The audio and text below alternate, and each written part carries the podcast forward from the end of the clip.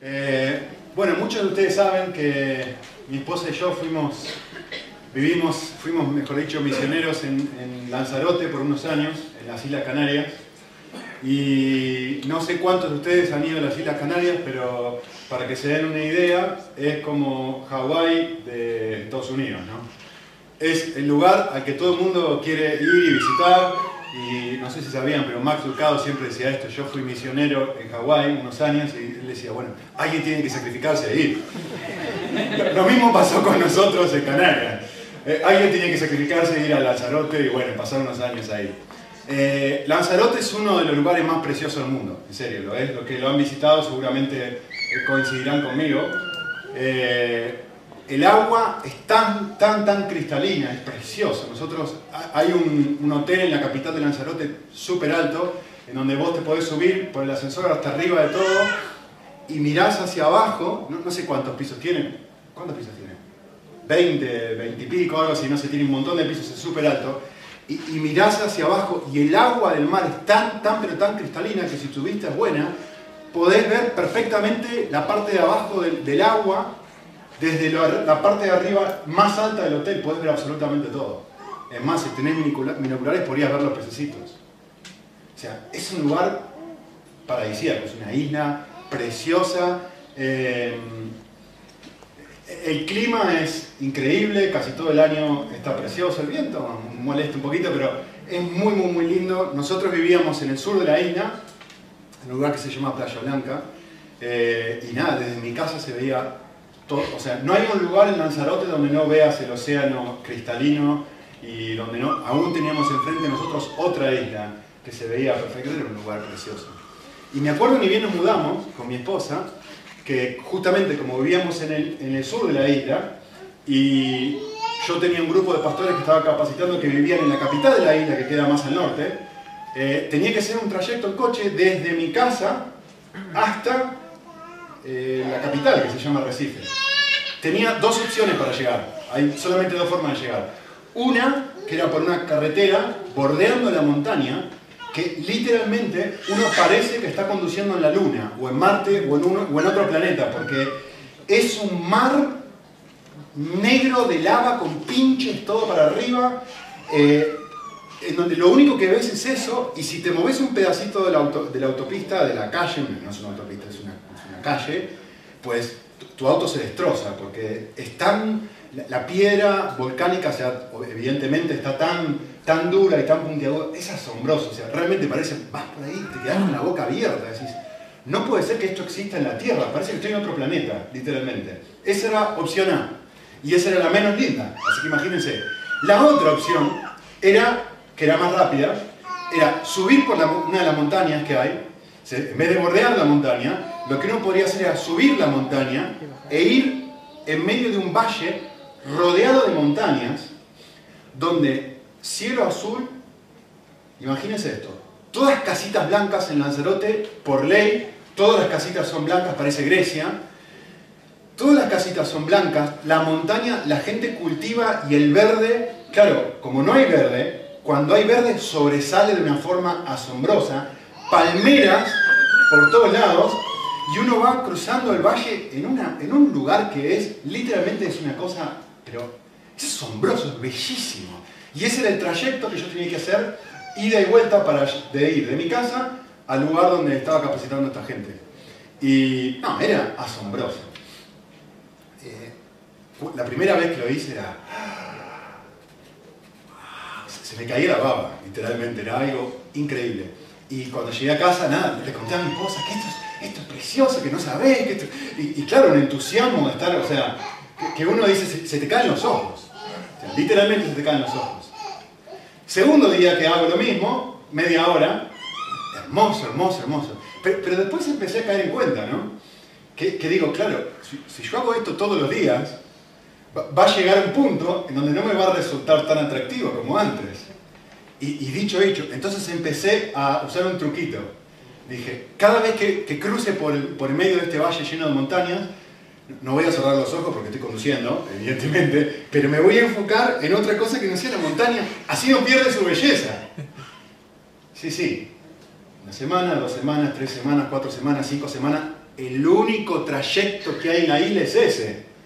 Un mes, dos meses, tres meses, cuatro meses, cinco meses. Llegó un punto que no solamente dejó de ser atractivo, sino que era la cosa más tediosa del planeta, siempre estar yendo por el mismo lugar, no importa lo bonito que era. De ser algo tremendamente atractivo, se transformó en una carga. Perdió absolutamente todo su asombro. Y no importa cuánto trataba que eso no sucediera, simplemente fue cuestión de tiempo. Pasó un tiempo y sucedió. Lo que una vez me atrapó, me dejó con la boca abierta, me, captó todo, los, todo mi, mi, ser, quería estar involucrado en observar absolutamente todo lo que tenía enfrente. Suficiente tiempo. Perdió, perdió, perdió, perdió, perdió, hasta que perdió por completo su atracción. Y llegó un momento, les digo en serio, llegó un punto en donde tenía que forzarme para tener que hacer el trayecto que antes disfrutaba tanto. Algo parecido le pasó a. El texto dice, hubo un punto cuando yo vine y querían arrancarse los ojos por el mensaje que yo les transmití. Y ahora, ¿dónde está ese asombro ¿Dónde está esa pasión? ¿Dónde está ese celo? ¿Dónde está esa alegría? ¿Dónde está ese sentido de bendición? Dice el versículo 15, que en un momento tuviste y ahora ha desaparecido por completo. ¿A dónde está? Yo quisiera comenzar haciendo dos preguntas y probablemente la primera es mucho más fácil que responder la segunda. No digo que es fácil, simplemente digo que es más fácil que responder la segunda. ¿Sí? Mi, pregunta para ustedes es esto, y quiero que lo piensen bien, ¿eh? antes de responderlo en su cerebro, no, es necesario que lo digan en voz alta, simplemente que lo, que lo mediten un momento. Mi, pregunta para ustedes es esta. ¿Es posible venir con regularidad y con fidelidad de iglesia y sin embargo no ser un verdadero creyente? Piénsenlo por un segundo es posible que uno haga todo lo correcto. Viene a la iglesia, lee su Biblia, ora, aún da dinero en la iglesia, hace todo lo que supuestamente un cristiano puede hacer o debe hacer. Es más, probablemente le vas a otras personas de Cristo. Es posible hacer esto y no ser un verdadero creyente. Si, conoces suficiente tu, Biblia, eh, sabes cuál es la respuesta correcta. Y la respuesta correcta es, por supuesto que es posible. Sin duda que es posible. Muy bien, esta es la pregunta fácil. Ahora viene la pregunta más desafiante. ¿Sí? Y es una pregunta que probablemente te va a ofender. O por lo menos te va a molestar un poquito. Y, la intención es esa, que quizá te moleste. Mi pregunta para, para ti y para mí es esta es posible que yo venga regularmente a la iglesia y que yo verdaderamente o realmente no sea un verdadero creyente.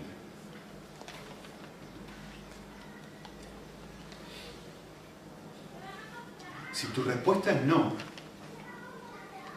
te quiero decir algo. Estás en serio problema. Si tu respuesta, lo que digo, ¿eh? si tu respuesta es no, no, no, no, no, esto es imposible. Yo diría, realmente estás en problemas.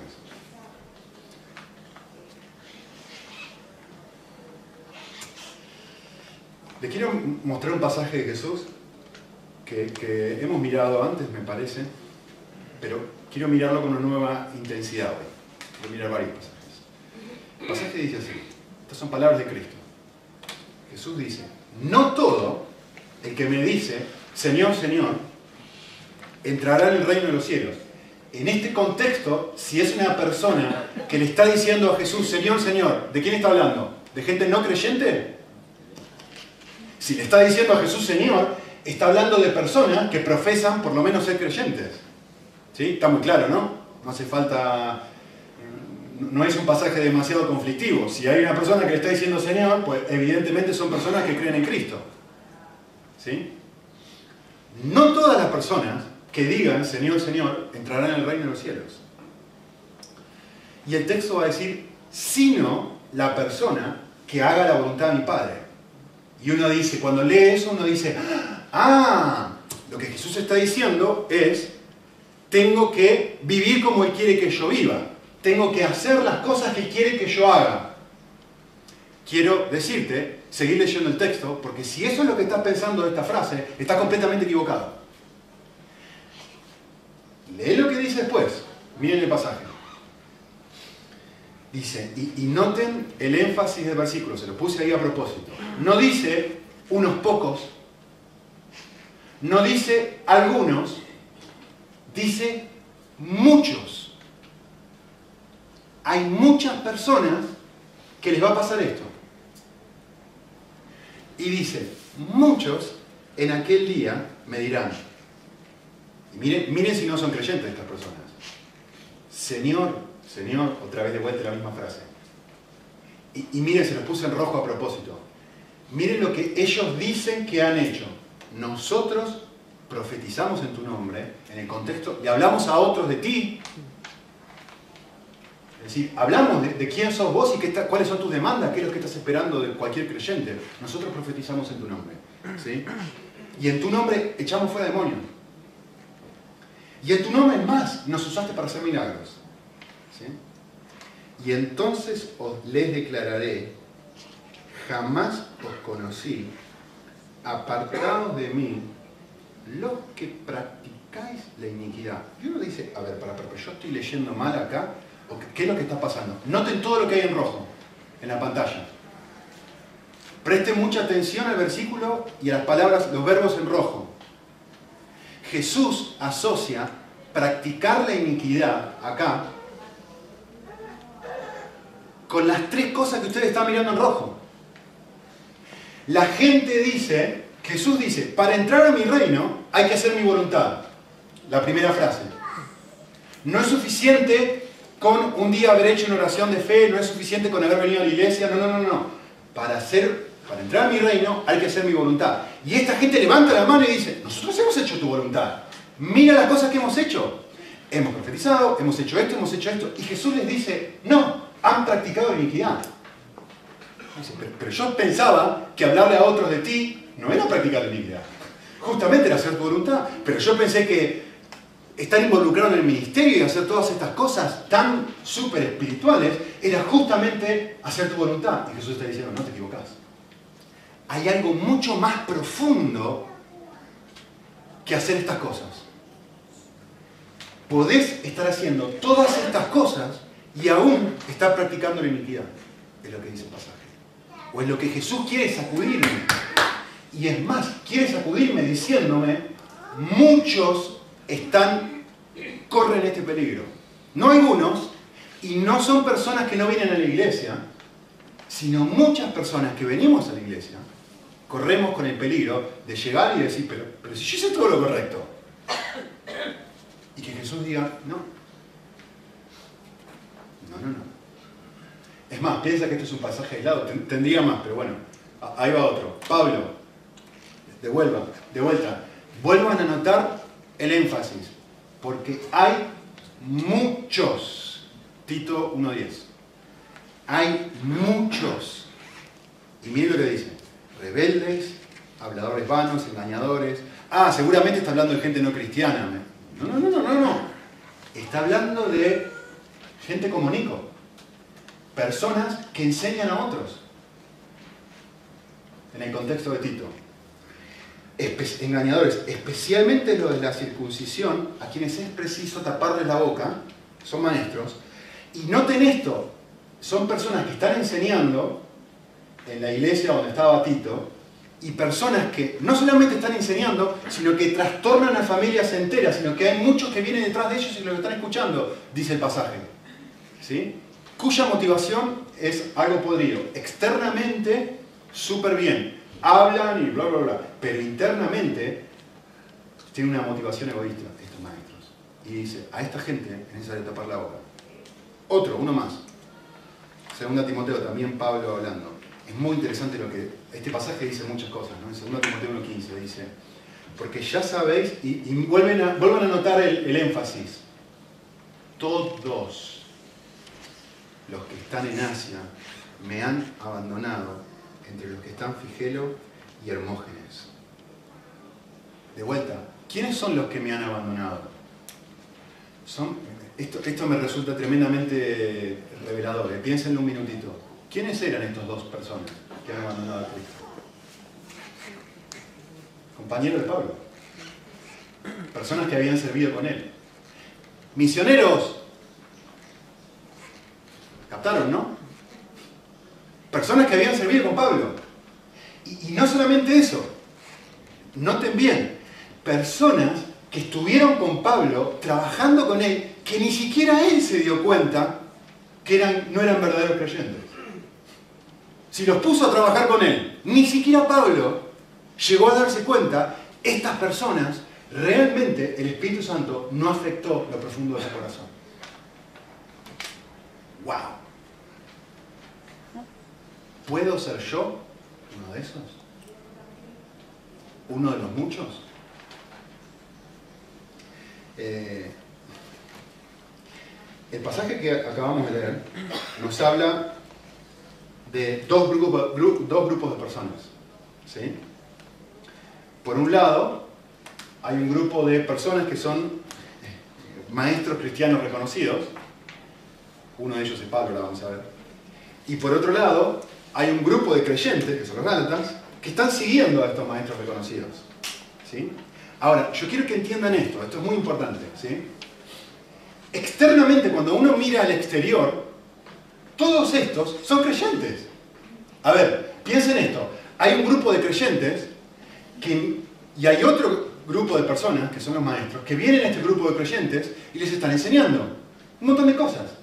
Este grupo de creyentes, que son los Gálatas, dicen, ¡ay! Me encanta lo que están enseñando. A tal punto que dejan de creer lo que Pablo en un momento les había enseñado. ¿Sí? Así que dentro de este grupo de gente de cristianos reconocidos está Pablo, por un lado, y está lo que en el contexto de Gálatas se llama los de la circuncisión. ¿Sí? Así que déjenme volver a leerles rapidito el pasaje y explicarles qué es lo que está sucediendo acá. Fíjense, versículo 13. Si ustedes se acuerdan, les va a decir, yo fui a ustedes estando con una enfermedad física. ¿sí? No sabemos bien qué era esa enfermedad. Pero en el momento que yo les anuncié el Evangelio, había, externamente ustedes podían ver, yo no estaba a 10 puntos. De hecho, estaba bastante mal. Eso en ese contexto, recuerden Job, hubiera sido algo que naturalmente hubiera puesto un rechazo en los en lo no creyentes. ¿no? Si tu Dios es tan victorioso, si tu Dios es tan grande, si tu Dios es tan poderoso, ¿por qué no te sana, no? Que vos venís acá todo eh, medio maltrecho y cachuzo y, tan, tan eh, débil a hablarnos de un Dios tan grande, si tu Dios es tan grande, ¿por qué no te sana? Pues, pues ni siquiera eso, dice Pablo, fue un impedimento para que ustedes me recibieran a mí el mensaje que yo traía. ¿Sí? Por eso dice en versículo 14, y lo que para vosotros fue una prueba de mi condición física, no despreciasteis ni rechazasteis, sino, acá el contraste, me recibiste como si fuera un ángel de Dios, como a Cristo mismo. Y la gran pregunta de Pablo, ¿qué pasó? ¿Dónde está ese sentido de bendición que estuviste? Porque yo soy testigo que la pasión, el favor, el fervor, la alegría, el celo que tenían en ese momento, si hubierais sacado, os hubierais sacado los ojos y me lo hubieras dado. Esa era la clase de recepción que tuvieron en ese momento por Pablo. En el primer momento que les predicó. ¿sí? Y Pablo va a decir, ahora me voy a volver vuestro enemigo por decirles la verdad lo que va a decirles ahora es justamente, los tengo que corregir. Les tengo que volver a recordar algo que está mal. Y no por eso soy su enemigo, no me estoy transformando en su enemigo por eso. Y ahora voy a hablar de este segundo grupo de gente. Y miren lo que dice. Ellos, este grupo de, de maestros falsos, ellos tienen celo no con buena intención, sino que quieren excluiros a fin de que mostréis celo por ellos. Esta gente de la circuncisión tiene mucho entusiasmo, mucho celo, pero la motivación interna de ellos, la razón por la cual están predicando, enseñando, hablándole a los Gálatas, como el versículo que acabamos de leer recién, es, quieren excluiros para que muestre celo por ellos, para que digan, uy, pero sos un maestrazo, pero sos un genio, pero sos un capo, pero sos fantástico como enseñás. Esa es la idea, por prestigio y por obtener una posición. Esa es la motivación interna por, la cual ellos están haciendo lo que están haciendo. ¿Sí? Y Pablo va a decir, eh, esta no es mi motivación. Hijitos míos, por quien sufro dolores de parto, hasta que Cristo sea formado en vosotros. ¿Cuál es la motivación de Pablo? La motivación de Pablo es que Cristo llegue a ser formado en ellos. Los dos están diciendo lo mismo. O los dos, los dos mismos, pero los dos están enseñando, dos grupos de gente. Pablo está enseñando, estos maestros están enseñando. y Pablo nos dice, te quiero compartir qué, cuál es la causa interna por la cual yo estoy haciendo esto. Y te quiero compartir cuál es la causa interna por la cual ellos están haciendo esto. ¿Sí? Y me salté a propósito el versículo 18, en donde Pablo les va a decir algo muy interesante. Pablo les va a decir, es bueno mostrar celo con buena intención siempre, y no solo cuando yo estoy presente entre vosotros. ¿De qué está hablando acá? le volvió a recordar su entusiasmo inicial, ¿no? Su asombro primero cuando recién llegaron a la isla. Mejor dicho, cuando Pablo recién llegó a ellos. Que se sacaban los ojos por Pablo. ¿sí? Y Pablo va a decir algo. La clave es, es necesario que exista un celo por Cristo, no por Él, ¿eh? sino una pasión por Jesús con una medida de constancia. La mejor forma que puedo resumírselos. No solo cuando yo estoy presente, sino que esa pasión que en un momento ustedes mostraron, no por mí, sino por el mensaje de que Cristo se ha formado en ustedes, no sea algo que de repente decaiga al punto que ahora estén buscando vivir otra, otra forma de cristianismo. Y Pablo dice, tengo un gran miedo por ustedes, dice Pablo. Tengo miedo, sufro dolores de parto. Internamente digo, no puede ser. Quisiera estar con vosotros y cambiar mi tono. Estoy perplejo en cuanto a vosotros. Tengo miedo de que quizás Cristo realmente no se haya formado en ustedes y haya habido en su vida espiritual un gran entusiasmo al principio, una gran pasión, y de repente todo eso se haya apagado. Así que, teniendo esto en cuenta, déjenme hacerles una pregunta, que vamos a responder juntos. ¿Qué es un verdadero creyente? Piénsenlo un momento, porque esto es tremendamente importante. ¿sí? ¿Qué es un verdadero creyente? No estoy diciendo que es un creyente, ¿eh? Estoy diciendo ¿qué es un verdadero creyente? ¿Un verdadero creyente es una persona que viene a la iglesia? Respuesta, no. ¿Un verdadero creyente es una persona que lee su Biblia? Respuesta, no. ¿Un verdadero creyente es una persona que, lo que sea, ora? No. ¿Un verdadero creyente es una persona que hace cosas religiosas? Esto es lo que estaban haciendo los Gálatas. Se habían dejado engañados por estos falsos maestros que les decían, si ustedes hacen estas cosas, están bien. Y Pablo les va a decir a ellos, no, no, no, no, no, no. Si pierden su celo, si pierden su pasión por Cristo, no importa lo que hagas externamente, a Dios no le importa en lo más mínimo. Porque podés ser uno de esos que dicen, Señor, yo profeticé en tu nombre, Señor, yo hice esto, Señor, yo hice lo otro. Y Jesús dice, hacer mi voluntad no se trata de hacer estas cosas. Hacer mi voluntad es algo mucho más profundo que eso. ¿Qué es un verdadero creyente? Ser un verdadero creyente es desear algo nuevo. No es hacer algo nuevo. Ser un verdadero creyente es desear cosas nuevas. Es un cambio de apetitos, es un cambio de pasiones, es un cambio de anhelos de vida. Es que mi corazón cambie lo que realmente ama. Y se lo voy a decir en términos más cercanos al texto. ¿sí? Es tener, y escuchen bien lo que voy a decir ahora, ¿eh? porque las palabras las elegí a propósito, es tener un creciente, no digo completo, ¿eh? un creciente celo porque Jesús llegue a ser la cosa que más amo en este mundo.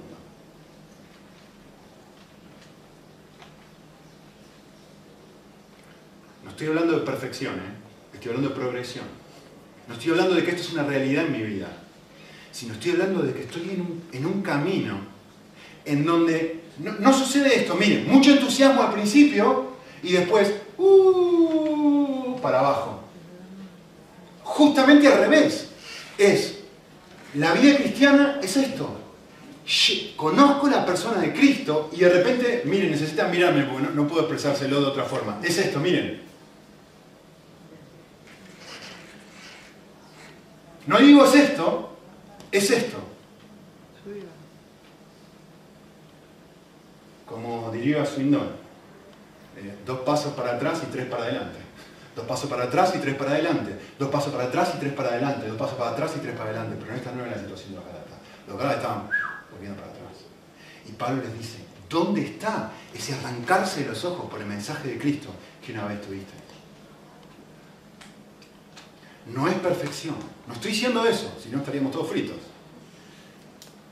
Es un proceso de creciente cero, porque Cristo llegue a ser la cosa que más amo en este mundo. Si se tratara de hacer cosas religiosas, los fariseos serían total y completamente halagados por Jesús. Jesucristo le dice a ellos, no, se trata de algo mucho más profundo que simplemente hacer la cosa buena.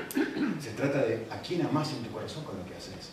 Estos maestros que están predicando en un montón de iglesias son personas que están haciendo, profetizando mi nombre, pero internamente se aman a ellos mismos. Lo hacen por que quieren obtener prestigio. Y ustedes son tan tontos, le dice Pablo Gálatas, lo están siguiendo. Y están siguiendo su mensaje, que nos está alejando de la verdad. Así que déjenme decirles algo importante. ¿sí? La Biblia nos da a todos los cristianos eh, lo que los teólogos llaman correctamente seguridad y salvación. No estoy diciendo que eso no exista, todo lo contrario. Pero la Biblia no da seguridad de salvación a una persona que dice, yo ni ahora hice una oración de fe y yo conocí a Cristo y yo hice, cuando tenía seis años hice una oración de fe y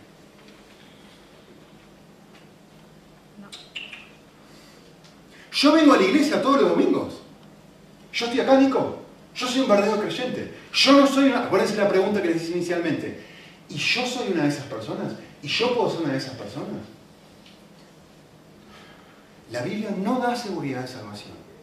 A cualquiera de nosotros que dice, yo, hablando de Nico ahora, ¿eh? yo soy misionero. Yo predico la Biblia. Yo puedo tener seguridad de salvación. La seguridad de salvación no está basada en las cosas que yo hago, sino está fundamentada en si ha cambiado lo que amo. ¿Cuál es el gran mandamiento? ¿Cuál es el gran mandamiento? Amarás al Señor tu Dios con todo tu corazón, con todo tu alma. Es que esto se transforma en mi razón de vida. Así que yo pregunto, miren, la clave es responder, y, lo hice a propósito esto, le puse esta palabra a propósito, ¿eh? con valiente honestidad, preguntas como estas. Cada uno de nosotros internamente, hacernos esta clase de preguntas. ¿Tengo una inclinación en mi corazón a desear amar a Jesús con todo mi corazón, con toda mi alma, con toda mi fuerza? ¿Tengo una inclinación a esto? No te estoy diciendo tengo un, vengo a la iglesia. ¿eh? No te estoy diciendo no robo. No te estoy diciendo no hago, sí hago. No estoy hablando de eso. ¿eh? Estoy hablando de algo mucho más profundo que eso. Otra pregunta. ¿Me duele cuando eso no está presente en mi vida? Si te duele, si no te duele, realmente deberías cuestionarte si sos un verdadero creyente. Si podés navegar toda tu semana, escuchen lo que voy a decir ahora, ¿eh? si, si podés navegar toda tu semana sin derramar una lágrima durante toda la semana, porque no te duele tu condición actual de lejanía con Jesús, yo cuestionaría si verdaderamente sos un verdadero creyente. Porque la Biblia nos habla constantemente que el verdadero creyente todos los días de su vida está experimentando lo que se llama contrición, dolor por su propio pecado y dice, no puedo creer que después de 25 años siga luchando con esto. No puedo creer que siendo misionero tenga las motivaciones que tengo. No puedo creer que trate a mi esposa de la forma que la trato. No puedo creer que, reaccione con mis hijos de la forma que reacciono. No puedo creer que sea tan egoísta en el trabajo. No puedo creer que me preocupe por la ropa que uso de la forma insana en la que me preocupo. No puedo creer, a ver, si no vas por la semana derramando lágrimas, internamente por lo menos, por la presencia de esta clase de amores internos en el corazón, no acciones, todos hacemos las cosas buenas, pero amores internos en el corazón, yo realmente cuestionaría o me preguntaría, ¿pero por qué no está? Si el Espíritu Santo realmente está dentro de mi corazón y Él produce deseos nuevos dentro de mi corazón, ¿por qué no voy llorando? Porque soy tan egoísta con mi esposa, porque estoy tan amargado con ella, porque me cuesta tanto perdonarla. ¿Cómo puede ser que no llore ¿Cómo puede ser que critique tanto? ¿Cómo puede ser que sea tan duro con otros y no me duela? ¿Me entienden? No se, no se trata de ser perfecto. No estoy diciendo eso. Se trata de que justamente porque Cristo está en mi corazón y su Espíritu está en mi corazón, me duele cuando no lo soy. Si no voy de, digo, voy a la facultad y digo, no me, yo no sé qué les pasa a ustedes, pero voy caminando por la calle voy a la facultad, voy al trabajo y no derramo una lágrima, aunque sea interna, por una persona, por la gente que tengo al lado, que no conocen a Cristo, y digo, ¿cómo puede ser que no me duela? Que yo sí estoy cerca de Él y ellos no. Y encima me da vergüenza hablar de Él y no me duele. ¿Se entiende que tiene que ver con lo que amo, no con lo que hago?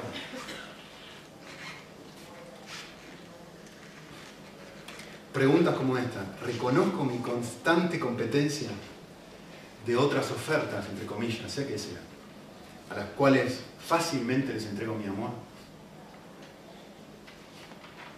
Le entrego mi amor a un montón de cosas. A la ropa le puedo entregar mi amor, a mis hijos, a mi, a mi comodidad le puedo entregar. ¿Está mal? La comodidad no. Lo que está mal es cuando la comodidad se transforma en mi primer amor, en la cosa para la cual vivo. ¿Está mal que tenga ropa linda? No. Pero si eso es lo que mi corazón más ama, de repente eso se transformó en mi Dios, en mi razón de vivir. ¿Está mal querer tener un buen trabajo? Por supuesto que no está mal. Pero de repente, querer tener un buen trabajo se puede transformar en mi razón de vida. Y todas mis decisiones giran en torno a que yo tenga el mejor trabajo, que yo cobre el mejor sueldo. Que... Pero, pero si supuestamente Cristo es tu razón de vida, ¿Me entienden como lo que amo internamente determina todo? Todo lo que yo amo externamente está determinado por lo que mi corazón está apasionado. Por eso ser un verdadero creyente no se trata de hacer cosas. Se trata de que el Espíritu va modificando aquello que yo internamente deseo. Última pregunta. Experimento pequeños avivamientos en mi corazón que me recuerdan justamente lo lejos que estoy de Jesús pero lo mucho que me gustaría estar cerca de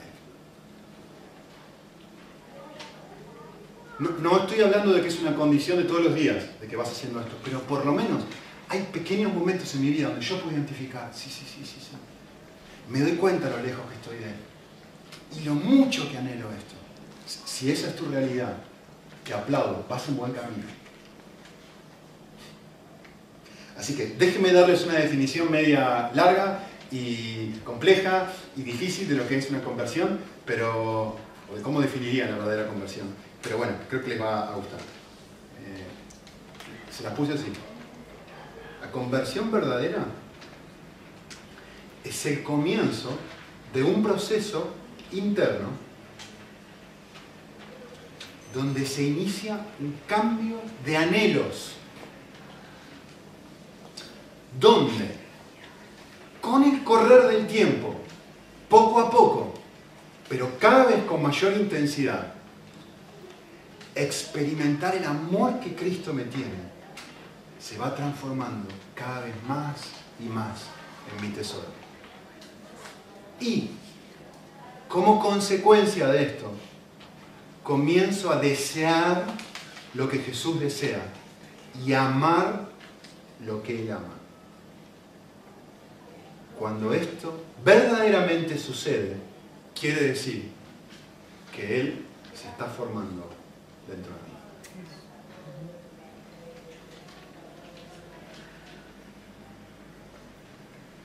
El cambio de anhelos. No, no en un instante, no en un momento, sino poco a poco, pero cada vez más, cada vez me pega más fuerte, cada vez me pega más fuerte, cada vez me pega más fuerte. ¿Qué? ¿Esforzarme por ser una mejor persona? No, el darme cuenta lo lejos que estoy de llegar a ser la persona que Cristo espera que sea y lo mucho que necesito su perdón y su ayuda para llegar a ser esa persona.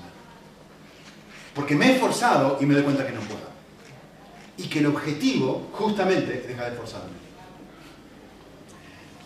Esto es lo que estaban haciendo los falsos maestros, diciéndole a los Gálatas, vamos, más fuerte, más celo, póngale más ganas y van a ver cómo van a llegar a ser como nosotros. Y Pablo le está diciendo a él, no, que es lo que no leí en versículo 12, haceos como yo. No les está diciendo sean misioneros como soy yo. No, lo que, lo que Pablo les está diciendo a ellos es, tienen que volver a la esencia de lo que es el verdadero mensaje cristiano. Así como yo lo hice y iba por ustedes. ¿Qué, ¿Qué, está diciendo? Se lo voy a traducir. Pablo está diciendo, yo que soy un judío, me hice como uno de ustedes, que no son judíos. Y ahora ustedes son tan tontos que se están haciendo como uno como yo. Están tratando de vivir la ley y hacer cumplir con todos estos mandamientos. Y Pablo les va a decir, háganse como uno como yo, que vive su libertad en Cristo.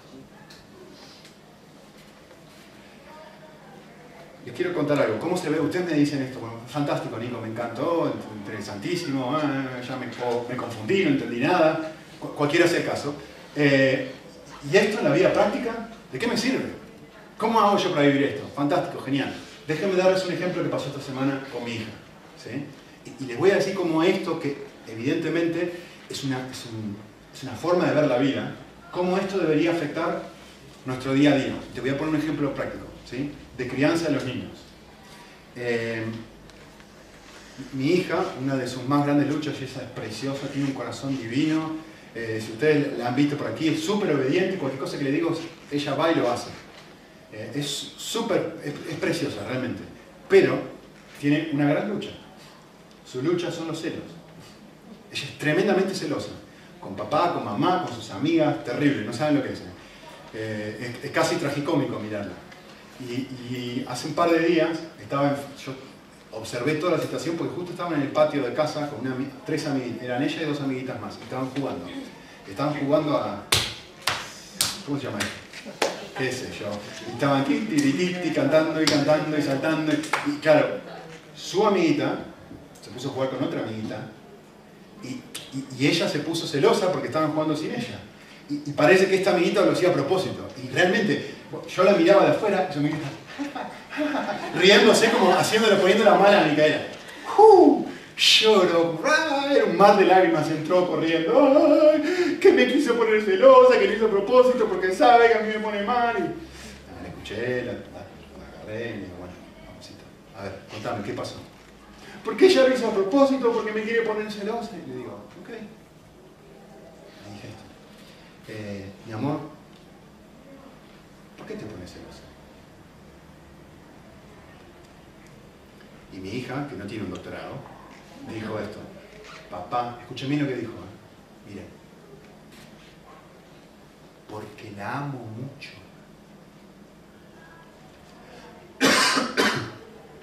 y yo le dije, perfecto, tenés razón. Porque la amás mucho, te pones celosa. ¿Ven que los celos, algo externo, nacen en dónde? En el corazón de mi hija. Papá, porque la amo mucho. Muy bien. ¿Qué le puedo decir yo a mi hija? Miren esto. ¿Qué, ¿Qué, podría decirle yo a mi hija? Yo podría decirle esto si fuera uno de los falsos maestros. Miren, Micaela, no debes estar celosa. ¿Se acuerdan del iceberg? ¿no? Como dicen ustedes. No debes estar celosa, una acción externa. Porque los niños, porque Jesús nos dice que no tenemos que estar celosos, porque eso es lo que está mal, eso es un pecado, los celos son pecados. Moralista. Díganme si no hacemos eso con los niños. Eso está mal, no tenés que hacerlo. Jesús nos pide que no estemos celosos. No. Eso es ser un falso maestro. ¿Qué tengo que decirle a mi hija? Entendiendo lo que yo le estoy diciendo a ustedes, ayudarla a pensar y ayudarla a entender por qué está celosa. Así que le dije esto. Le digo, Miquita, yo quiero que pienses esto conmigo. Pensá que vos estás, a los dos, a tanto a Mica como a Tommy, les gusta mucho dibujar y colorear.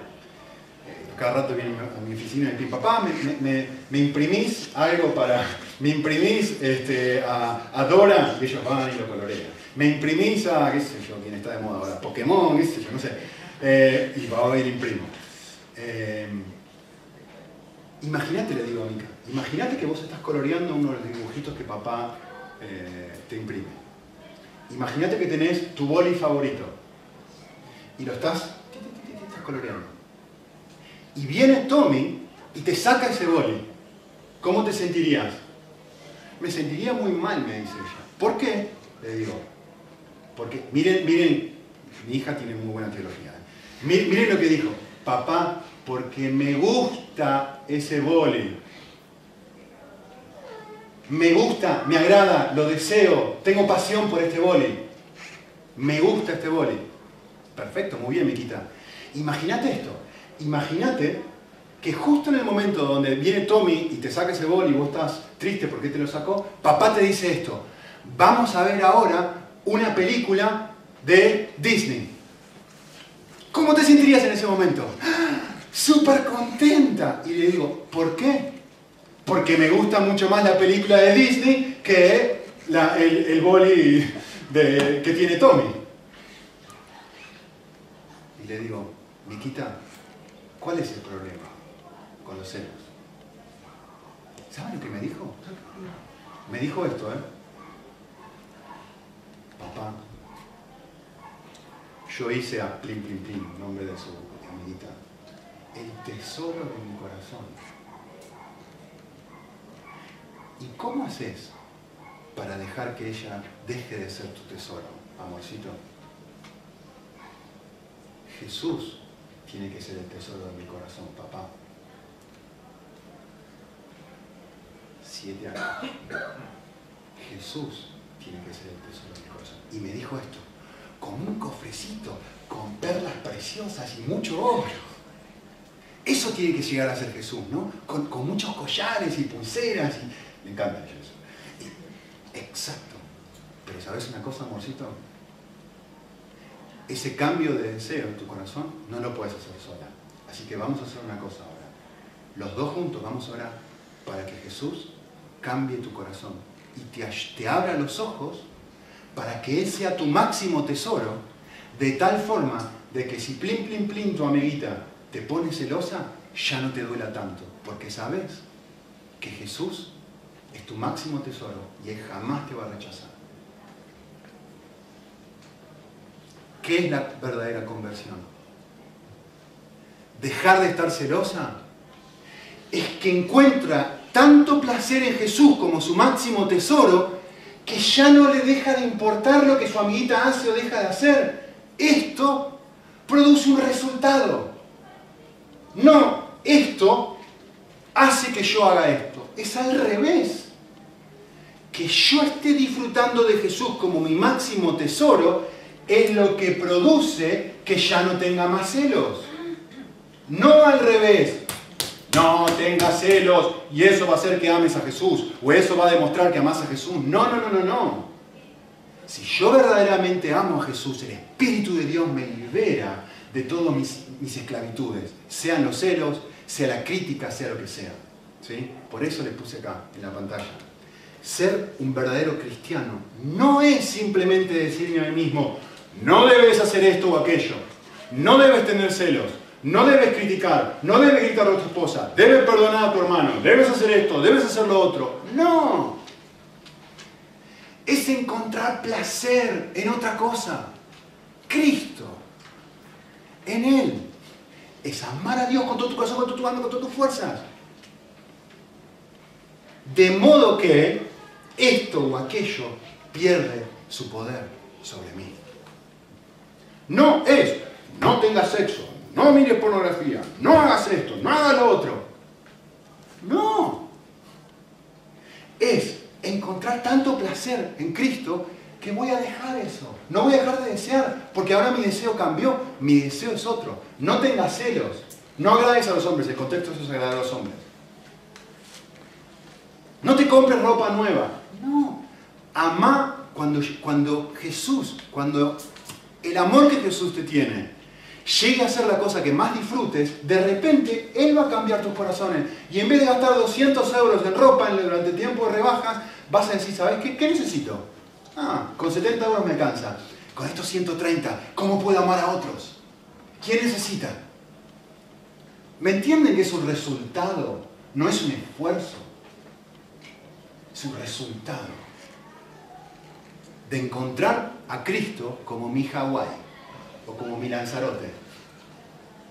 Pero no en el momento en que me convertí como Apocalipsis.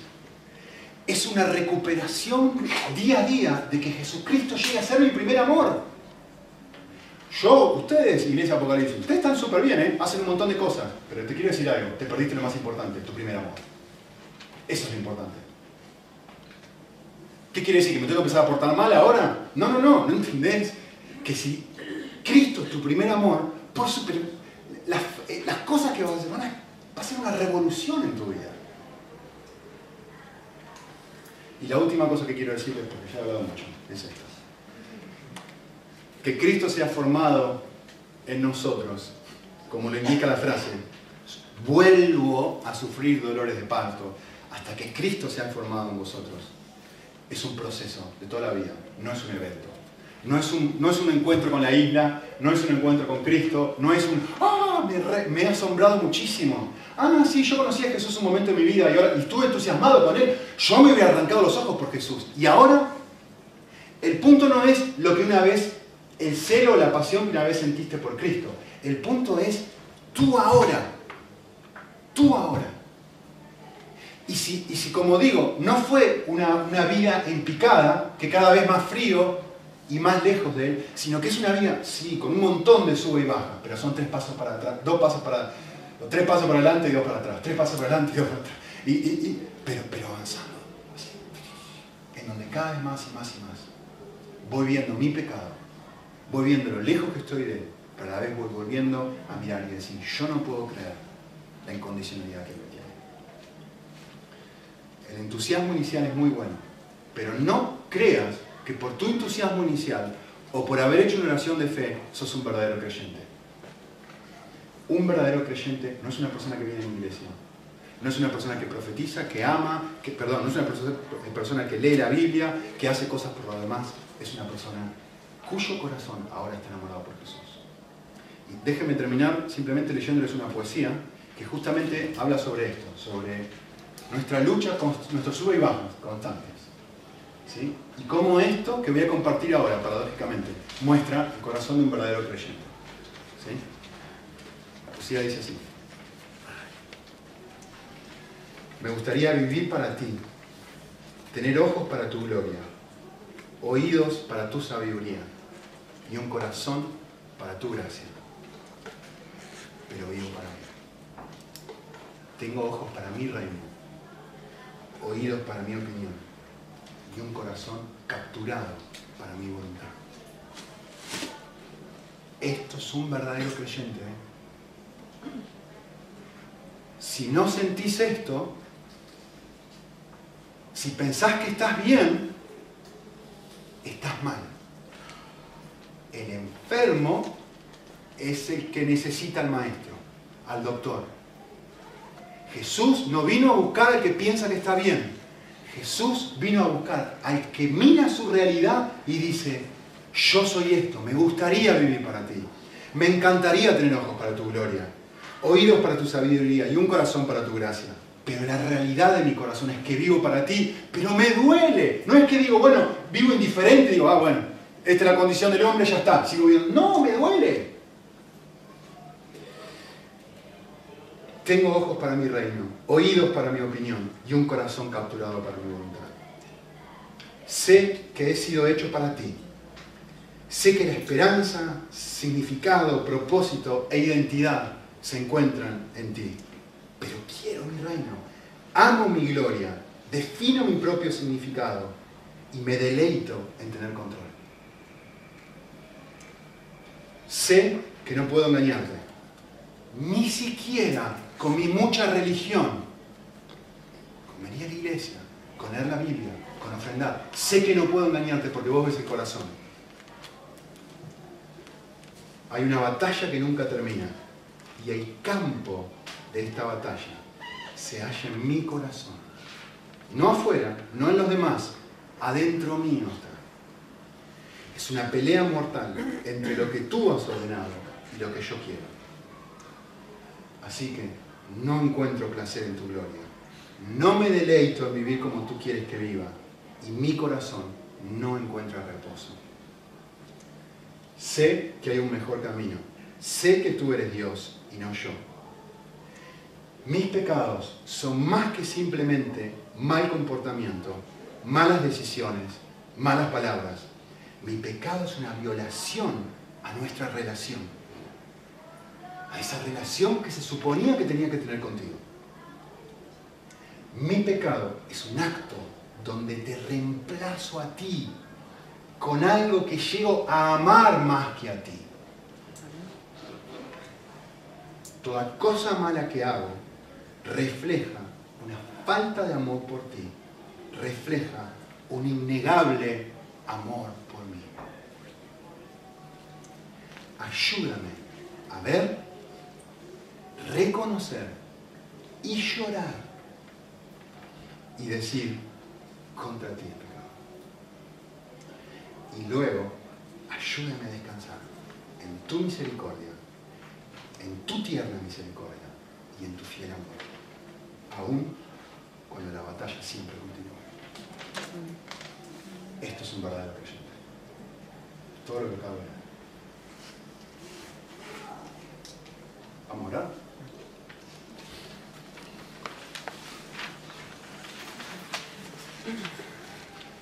Señor, es la oración de mi corazón y de todos los que estamos aquí. Que nos ayudes a pasar por este proceso de autoevaluación, de no creer que estamos bien, sino reconocer nuestra propia pobreza espiritual. Y al ver esta pobreza espiritual, sentir compulsión interna, sentir un enorme peso de al compararnos contigo, Señor, ver que no somos las personas que deberíamos ser. Y a volver a apreciar una vez más la cruz y tu incondicionalidad. De que no nos estás pidiendo que cambiemos. Nos estás pidiendo que nos dejemos amar por ti y que luego tú nos vas a cambiar, Señor. Padre, que podamos descansar una vez más en el Evangelio, que podamos disfrutar una vez más el Evangelio y que esto nos genere un asombro tan grande de que un Dios tan precioso nos ame en este nivel de amor, que volvamos a recuperar este, este asombro, este, este, querer arrancarnos los ojos, este, este nivel de pasión, este primer amor que en algún momento de nuestra vida experimentamos. Que produzcas un avivamiento en mi corazón y, en todos los que realmente lo deseen, Señor. Eh, cambiando lo que amamos, disfrutándote a ti por encima de cualquier otro amante o cosa que se presenta como atractiva. que librarnos de ser uno de los muchos, librarnos de ser una persona religiosa. Te lo pedimos en Cristo Jesús.